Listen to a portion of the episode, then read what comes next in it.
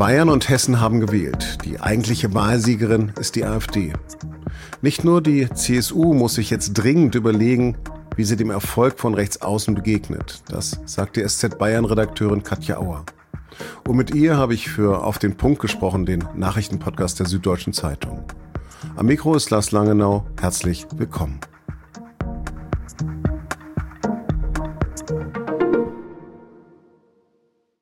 Zwei Bundesländer haben am Sonntag einen neuen Landtag gewählt. Bei beiden Wahlen haben die Unionsparteien die meisten Stimmen bekommen. In Hessen hat die CDU dabei einen fulminanten Wahlsieg eingefahren. 35 Prozent. Mehr als sieben Prozent als bei der vorherigen Wahl.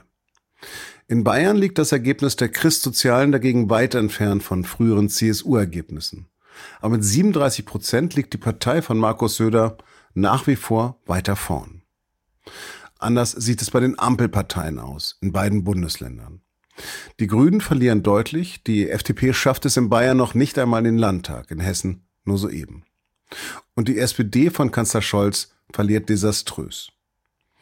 Die größte Wahlsiegerin in beiden Bundesländern ist die AfD. Erstmals in gleich zwei westdeutschen Flächenländern werden die Rechtsaußenleger zur Oppositionsführerin. Gezogen haben dabei vor allem ihre Kernthemen Asyl und Migration. So hat das Markus Söder am Sonntag in den ARD-Tagesthemen gesagt und hinzugefügt. Wir empfinden die AfD als eine rechtsextreme Partei. Und weil er die AfD nicht im demokratischen Spektrum verordne, sagt Söder, habe sich die CSU im Wahlkampf auch nicht anbiedern und populistische Themen übernehmen wollen. Aber in der Migrationspolitik brauche es eben eine Wende, eine Lösung unter den demokratischen Parteien. Mit diesem Wort Anbiedern hat Söder dabei vor allem auf Hubert Aiwanger gezielt, dem Chef der Freien Wähler. Dem hat er im Wahlkampf mehrfach Populismus unterstellt. Aiwanger aber hat bei einer Pressekonferenz am Montag gleich pariert. Also ich würde der CSU hier empfehlen, nicht so mädchenhaft aufzutreten. Das sind in der Vergangenheit mit uns auch nicht zimperlich umgegangen. Über den verschärften Ton in Bayern, den Erfolg von AfD und Freien Wählern und ob die SZ damit was zu tun haben könnte, Darüber habe ich mit meiner Kollegin Katja Auer aus der Bayern-Redaktion gesprochen. Zunächst habe ich sie gefragt, ob sie am Wahlamt noch etwas überrascht hat. Also besonders überrascht war ich nicht, ehrlicherweise.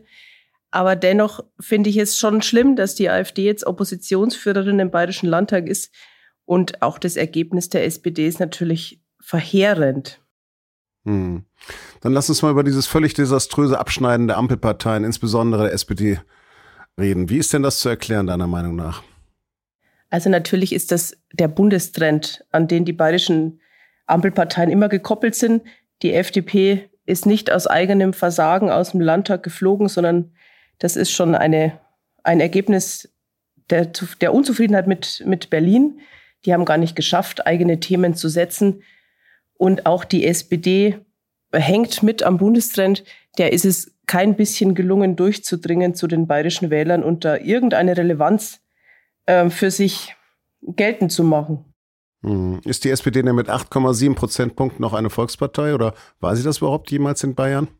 Das ist jetzt, also 8,7 Prozent kann man schwerlich von einer Volkspartei sprechen, aber sie war es schon. Also Ende der 1990er Jahre mit Renate Schmidt an der Spitze, da hat die SPD immerhin noch fast 30 Prozent Zustimmung erreicht bei Landtagswahlen. Da kann man schon von Volkspartei sprechen. Christian Ude hat noch 20 Prozent erreichen können. Jetzt sagt der Altbürgermeister von München, dass die SPD mit Wohnungsbau und Kitaplätzen völlig falsche Themen gesetzt habe. Teilst du seine Einschätzung? Ich glaube beinahe, dass es diesmal nahezu egal war, welche Themen sie setzen, weil sie gar nicht mehr durchdringen zu den Leuten. Für viele Menschen ist die SPD so weit weg von ihrer Lebenswirklichkeit, dass die wahrscheinlich gar nicht aufzählen könnten, mit welchen Themen die SPD versucht hat, Wahlkampf zu machen. Hm. Dann lass uns über diesen anderen Aspekt reden, von dem du gerade was gesagt hast.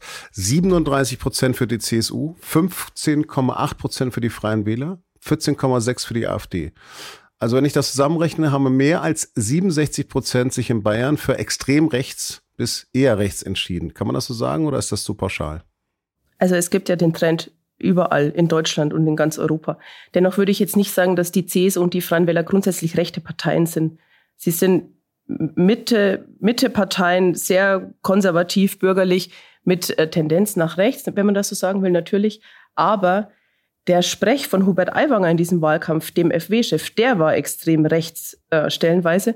Und das wirkt sich schon auch aus, sodass man seine Partei jetzt weiter nach rechts rechnet, als sie es möglicherweise ist, zumindest dem Wahlprogramm nach. Mhm. Bei der Pressekonferenz der Freien Wähler am Montag hat Aiwanger jetzt gesagt, die CSU soll nicht so mädchenhaft auftreten. Wie ist denn das Verhältnis von Söder zu Aiwanger? Ja, das ist ja schon länger angespannt. Söder hat auch diese Auftritte von Aiwanger im Wahlkampf mit großer Missbilligung beobachtet. Das konnte man ihm ansehen. Und jetzt wird der Ton rauer. Also heute schon, Aiwanger fordert ein viertes Ministerium.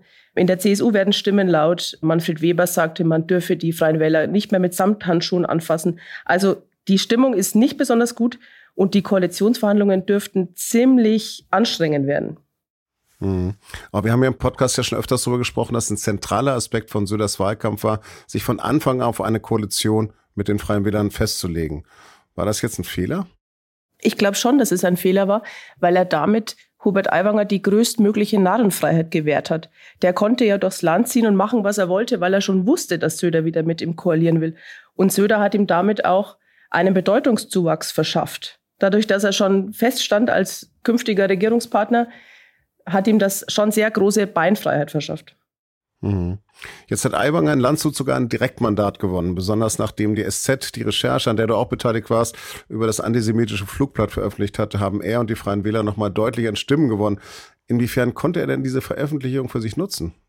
Es hat da eine große Solidarisierungswelle gegeben, die vielleicht auch ein bisschen vorhersehbar war, weil es vielen Menschen ganz offenbar egal ist, was da früher gewesen sein mag, weil Hubert Aiwanger momentan als der Einzige gilt bei vielen Menschen, der ausspricht und erkennt, was die Leute wirklich bewegt, vor allem im, im ländlichen Raum.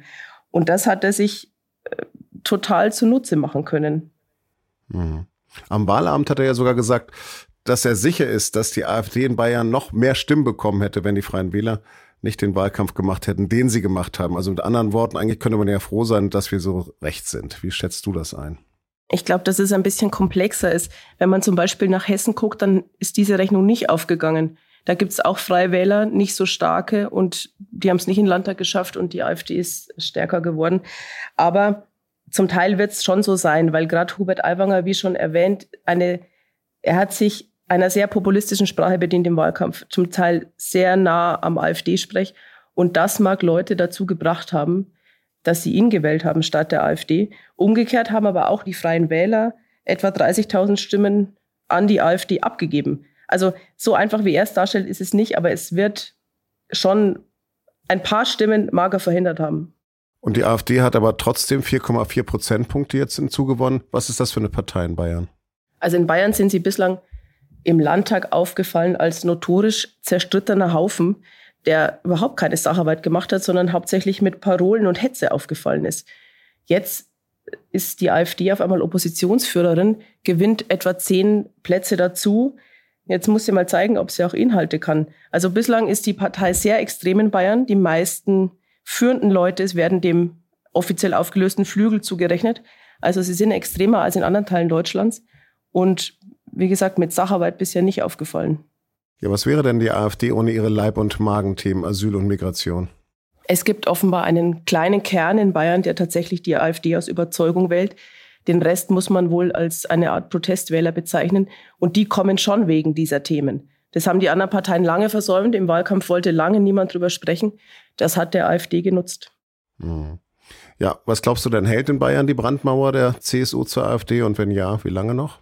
Also man kann Söder das schon glauben, diese Abgrenzung zur AfD, die macht das sehr deutlich. Aber die CSU wird sich jetzt endlich mit den Themen befassen müssen, die die Menschen, die viele Menschen zur AfD treibt. Also inhaltlich ist da bislang nicht viel passiert. Und das müssen sie wieder tun. Es gab immer diese alte Losung, dass es rechts von der CSU keine demokratisch legitimierte Partei geben darf. Das hat lange gehalten. So haben sie auch die Republikaner klein gehalten.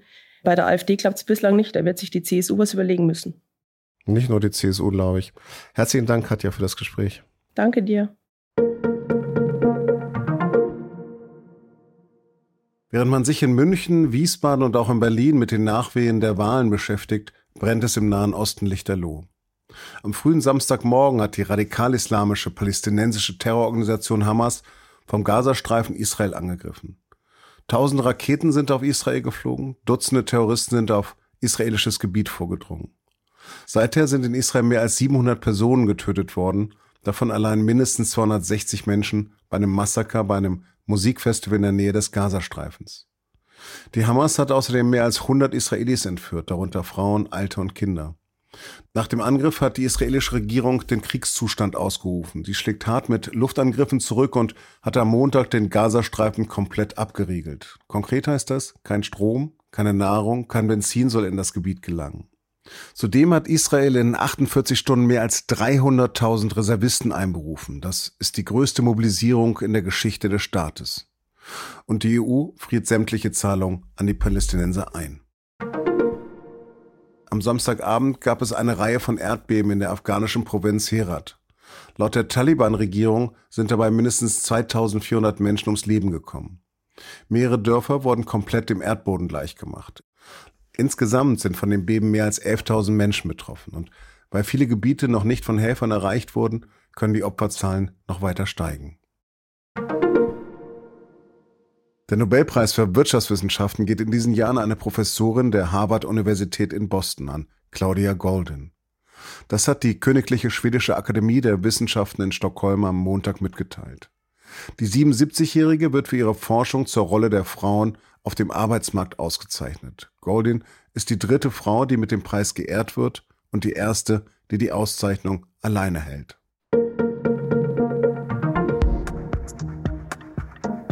Über den Krieg im Nahen Osten werden wir aller Voraussicht nach am Dienstag bei Auf dem Punkt ausführlich sprechen. Bis dahin empfehle ich Ihnen die Reportage unseres Israel-Korrespondenten Peter Münch, die ich Ihnen in den Shownotes verlinkt habe. Bei sz.de finden Sie zudem einen Live-Ticker, Analysen und Kommentare über die dramatischen Entwicklungen in Israel. Redaktionsschluss für Auf dem Punkt war 16 Uhr. Produziert hat die Sendung Emanuel Pedersen. Vielen Dank fürs Zuhören und bis morgen.